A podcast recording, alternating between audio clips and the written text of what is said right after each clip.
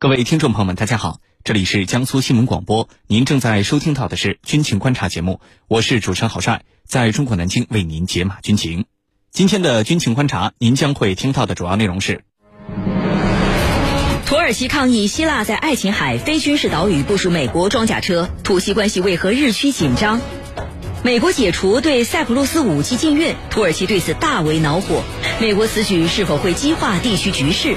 军情观察为您详细解读。今天节目之中，我们邀请到的两位军事评论员分别是军事专家陈汉平和军事专家袁周。军迷朋友们，大家好，我是陈汉平。军迷朋友们，大家好，我是袁周。首先来看到第一条消息。当地时间九月二十六号，土耳其召见希腊驻土耳其大使，就希腊在靠近土耳其海岸的爱琴海岛屿莱斯沃斯岛和萨摩斯岛上部署美国装甲车提出抗议。土耳其当天还向美国提出了抗议。那么，土西关系最近为什么越来越紧张呢？接下来我们一起来关注。袁教授，首先呢，请您为我们介绍一下这两个爱琴海岛屿到底有什么样的特殊之处，在什么位置？希腊为什么要在这里部署装甲车呢？好的，莱斯沃斯岛呢是爱琴海上的一个岛屿，它在爱琴海的东部，靠近土耳其西部，距离土耳其啊只有十公里，面积大约一千六百多平方公里，人口约有九万人，是紧挨着小亚细亚海岸的希腊岛屿。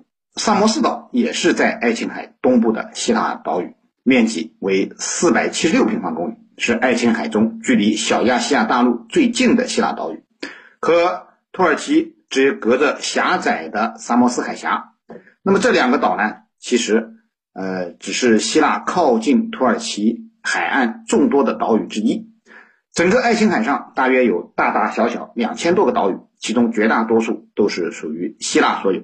而位于爱琴海东部的岛屿呢，呃，土耳其其实只拥有爱琴海北部的格克切岛以及中部和南部的一些小岛。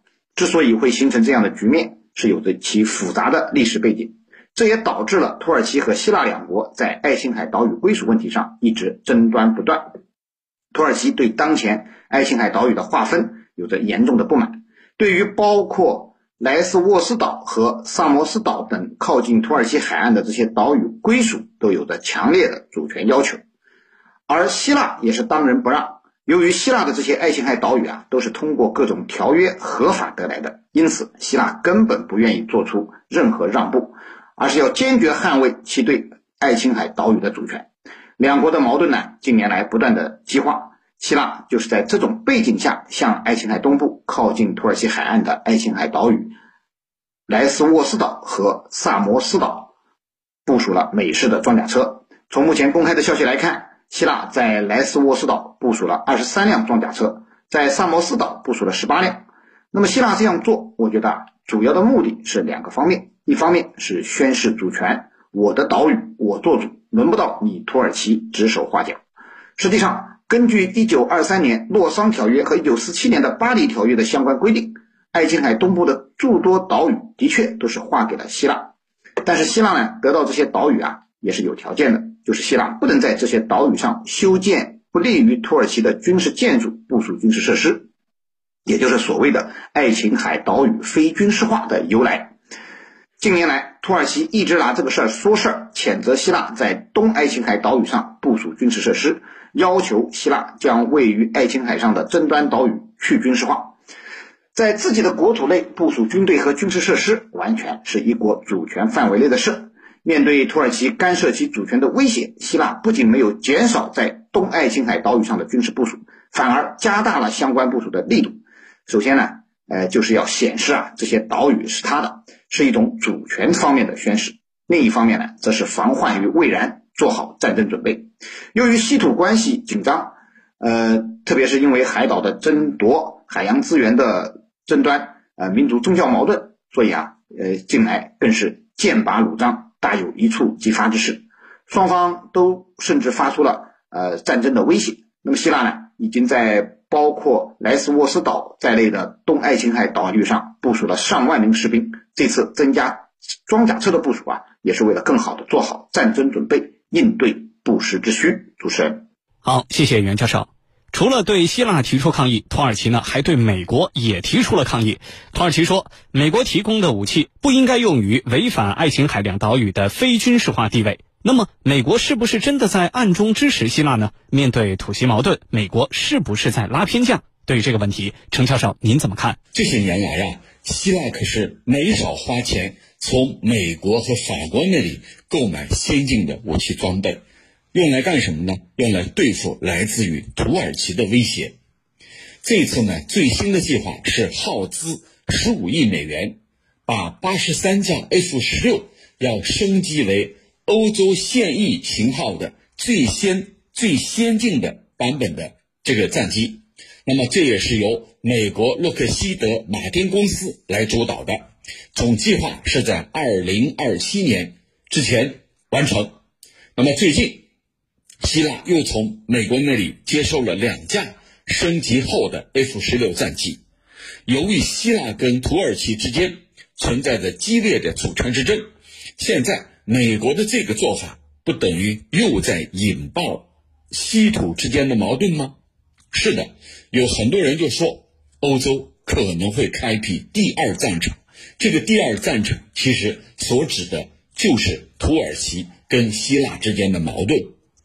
希腊的这个参联会主席弗勒罗斯将军，他在这个移交的仪式上讲了一句话。他说：“一旦我们 F 十六升级完成，任何潜在的侵略者，你必须三思而后行。”他所说的侵略者是指谁？我相信地球人都知道，就是指土耳其总统埃尔多安。那么，当下的这场危机，为什么美国没有很好的去摆平这场危机，而是往相反的方向来走呢？因为你美国作为北约的领导者，你难道真的希望北约内部再生内讧吗？因为土耳其跟希腊都是北约的成员国，但是我们可以看到，在这一场希腊争端、稀土争端当中，美国是发挥着完全相反的角色作用。美国不仅明显表态站在希腊这一边。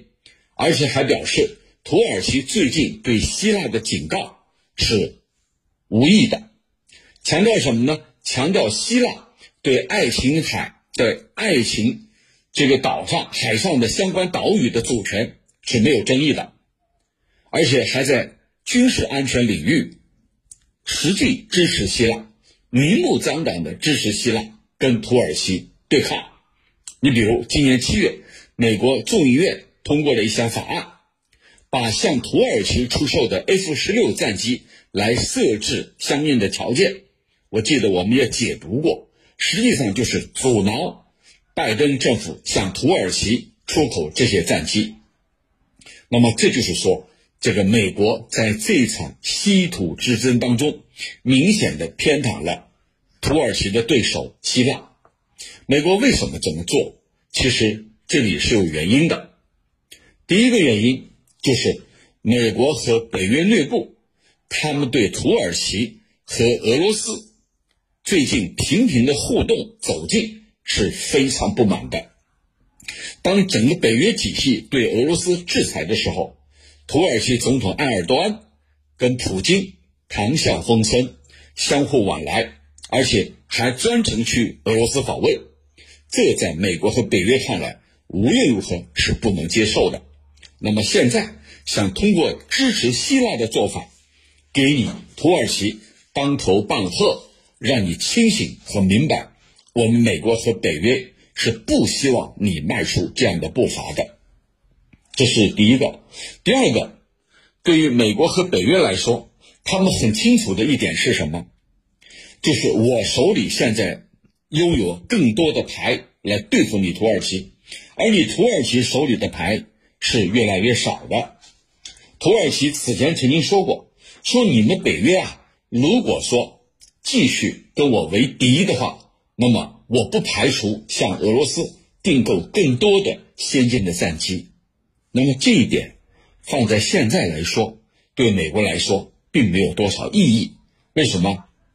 因为俄罗斯这个它的战机在这次俄乌战争当中充分的使用了，在使用的过程当中，北约对俄方的战机进行了长时间的监听，在通讯系统获得了大量的宝贵的数据，在某种意义上来说，那就意味着你俄罗斯你的军机装备所需要的这些电磁频谱体系，还有航电。你都暴露在北约的面前，所以接下来，即便你土耳其从俄罗斯购买最先进的苏 -21 战斗机的话，那么你得重新修改航电系统，才能确保你的机载雷达等设备可以发挥出应有的作用。